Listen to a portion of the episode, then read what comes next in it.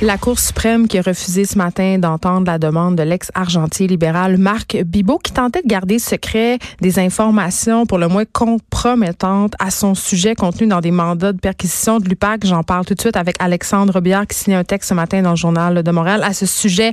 Alexandre Robillard, journaliste pour le bureau d'enquête. Bonjour Alexandre. Oui, bonjour. Bon, euh, la Cour suprême qui a refusé ce matin l'appel de Bibo, c'est quand même un revers important. Qu'est-ce qu'il essayait de cacher exactement?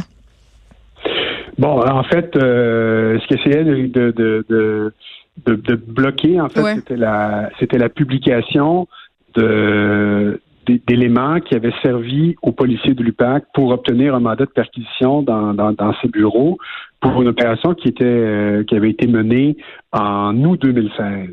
Et euh, euh, ce refus-là de, de, ce matin en Cour suprême, c'est en fait c'est le c'est le dernier d'une longue liste de revers que M. Bibot a subi euh, dans ce dossier-là depuis 2017. Hein, c'est à ce moment-là qu'il a découvert que les policiers avaient obtenu un mandat parce qu'il s'agissait d'une opération secrète de l'UPAC. Ouais. Et, euh, et donc, il s'était adressé en premier lieu à la Cour du Québec pour euh, tenter d'empêcher la publication des affidavits. Donc, c'est des documents dans lesquels les policiers déclarent à un juge quels sont les motifs, selon eux, qui justifient qu'ils fassent leur opération policière. Dans, le cas présent, c'était une, euh, perquisition.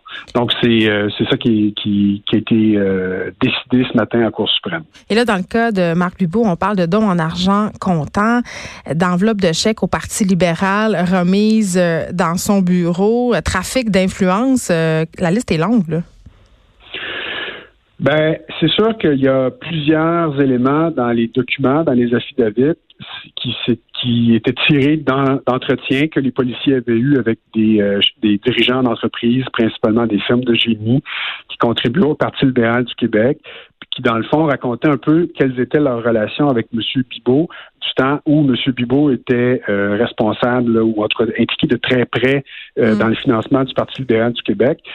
Et ce qui ressort, en fait, de ces éléments-là, c'est, euh, dans le fond, l'apparence d'influence que eux percevaient euh, quand ils, étaient sollicités par lui ou qui discutaient avec lui de financement du Parti libéral.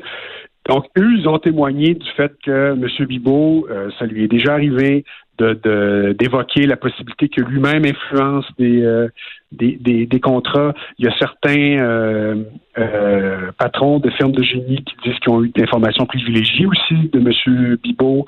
Mm. Alors, tout ça brosse un portrait un peu qui, évidemment, permet aux gens hein, de, de, découvrir, peut-être plus en détail, euh, qu'est-ce que l'UPAC a entre les mains, pourquoi l'enquête mâchurée dure depuis aussi longtemps, euh, quels sont les éléments qui, euh, qui ont été portés à sa connaissance. Je dirais que de notre point de vue, au bureau d'enquête, les éléments qui sont dans les affidavits sont plus ou moins nouveaux. Euh, il y avait déjà des choses qu'on savait, puis même qu'on avait publié dans le livre PLQ Inc. Euh, alors, euh, c'est ça. Donc, c'est, mais c'est, c'est des allégations en fait de trafic d'influence principalement qu'on qu'on découvre aujourd'hui. Et là, et là évidemment, M. Bibot est allé jusqu'au bout. Il peut pas aller plus loin dans ses requêtes. donc, c'est fini pour lui, là. Dans ce cas précis-là, oui, ça c'est certain. Euh, c'est, euh, il, il, souhaitait euh, débattre devant la Cour suprême de la possibilité d'obtenir une ordonnance de non-publication pour pas que les informations qui sont publiées aujourd'hui mm. sortent finalement. Que la Cour suprême aujourd'hui, ce qu'elle a décidé, c'est que non, euh, c'était pas, c'était pas les motifs qu'il évoquait pour être entendus n'étaient pas valables. Donc évidemment, ça, ça survient euh, dans le contexte où euh, Monsieur euh, Charret, Jean Charret, réfléchit actuellement à une candidature. C'est un mauvais timing, hein? Donc c'est sûr que tout ça ramène un peu euh, davantage. Là. Je dirais qu'au début de la semaine, nous, on avait fait le point euh, sur euh, les, les, cibles de l'enquête mâchurée, là, dont M. Charret fait partie avec M. Bibot.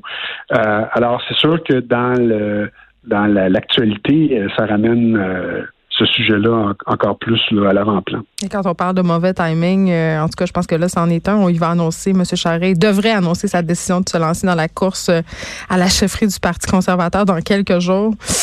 Mettons que ça fait un peu mal. Alexandre Biard, merci, journaliste pour le bureau d'enquête. Merci beaucoup de nous avoir parlé. Merci. De 13 à 15. Les effrontés.